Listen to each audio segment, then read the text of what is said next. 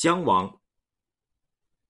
刚，庚午，周襄王元年，公元前六百五十一年，在周公在葵丘会见齐桓公、鲁僖公、宋襄公、魏文公、郑文公、许僖公、曹公公。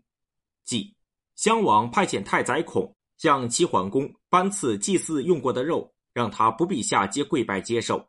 齐桓公说：“天子的威严常在面前。”小白我又怎敢贪心接受天子之命而不下阶跪拜？我怕跌落阶下，给天子带来羞辱，敢不下阶跪拜？齐桓公下阶跪拜，再登上台阶，接受襄王祭祀用过的肉。刚，晋献公去世，西齐即位。冬季，晋国李克杀死他的国君之子西齐，荀息又立其弟卓为晋君。李克又杀死他的国君卓以及大夫荀息。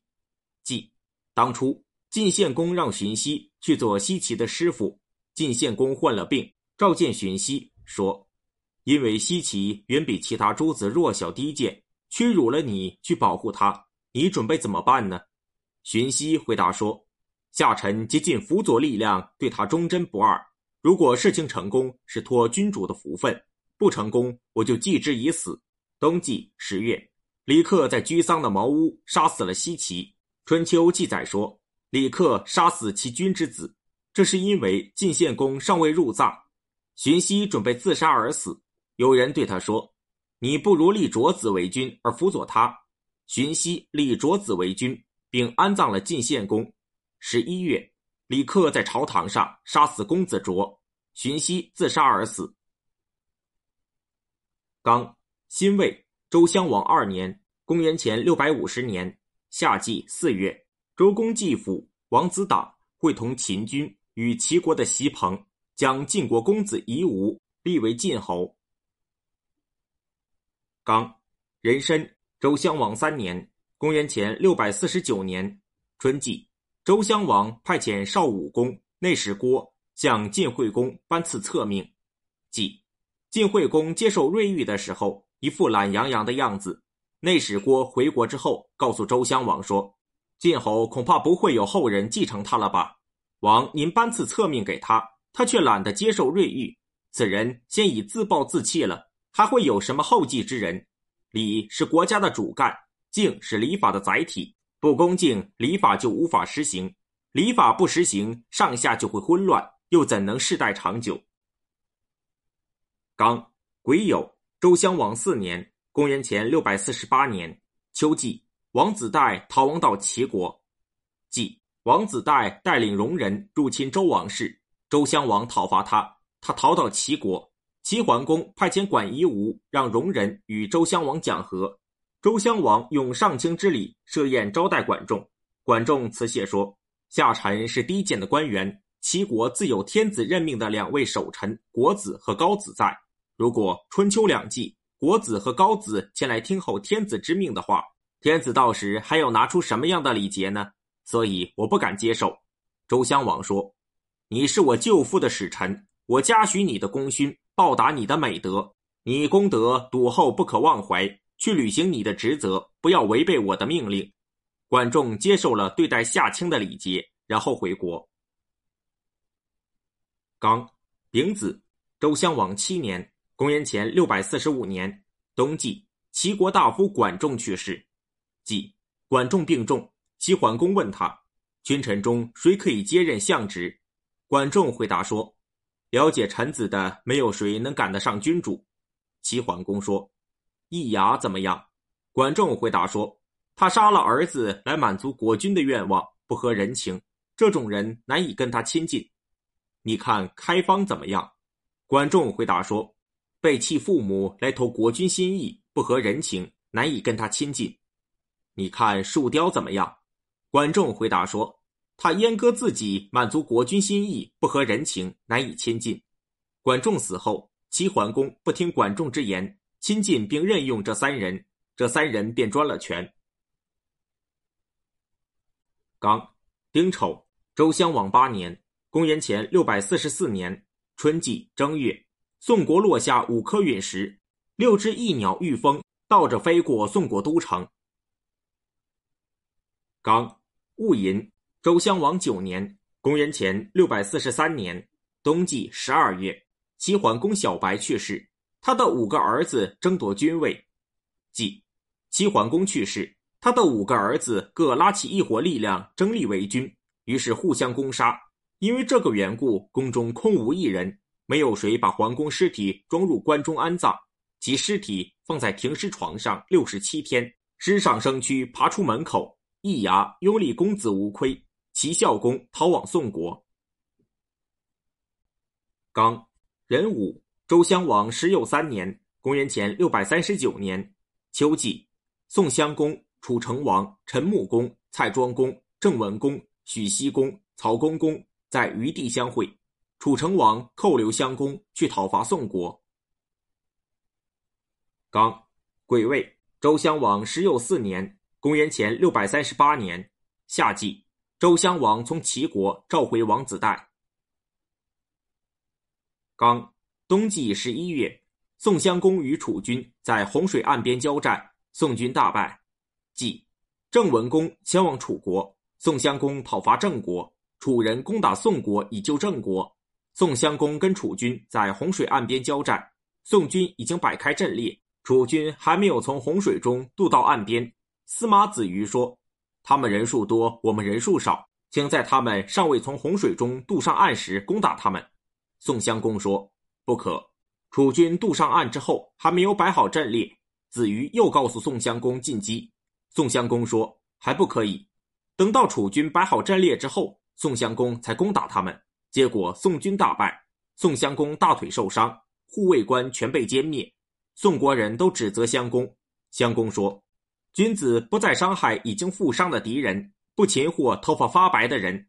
古代人用兵打仗，不靠险要之地狙击敌人。寡人我虽然是已经灭亡的商朝后代，也不向没成阵列的敌人进击。世上都笑话宋襄公，把他称作宋襄公之人。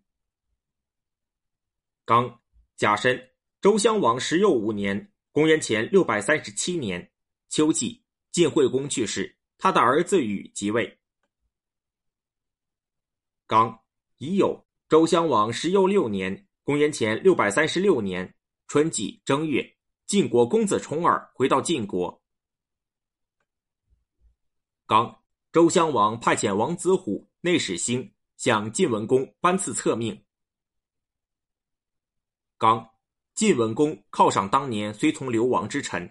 即当初晋文公出外流亡，经历十九年才返回晋国。曾在曹国挨饿，介子推割下大腿上的肉来给晋文公吃。等到晋文公归国，犒赏随从流亡之人胡衍、赵崔、颠杰、魏抽，没有犒赏到介子推。介子推的随从在宫门悬挂了一张字条，上面写道：“有一条卓异出众的龙，不久前失去了居身之所，五条蛇跟从着他，周流遍天下。那龙饥饿又乏食，一条蛇割骨给他吃。”后来，那龙返回深渊，居其所处，乐享安然。四条蛇都回穴，每个都有其处所，只有一条蛇没有其洞穴，只好哀叫于原野。晋文公说：“唉，这是寡人的过错。”于是派人寻找介子推，没有找到。介子推隐居在绵山之上，晋文公放火烧山，希望把他逼出来，而介子推没有出来，而是烧死在山中。后人为此在这一天禁火冷食。晋文公把环绕绵上的田地作为他的封田，称作界山。刚秋季，周襄王废黜敌后，王子带带领敌人前来侵犯，周襄王出居郑国，把这一祸难向诸侯做了通报。刚丙戌，周襄王十有七年（公元前六百三十五年）夏季四月，晋文公迎接襄王回到王城。襄王赐给晋文公田地，即秦穆公将军队驻扎在黄河岸边，准备护送周襄王回朝。胡衍向晋文公进言说：“要想谋求做诸侯之长，莫如勤劳王事，这可以得到诸侯的信赖，而且又是大义所在。”晋文公辞退秦军，自己率师沿黄河顺流而下，以右翼义军包围王子带所居的温国，以左翼义军迎接襄王。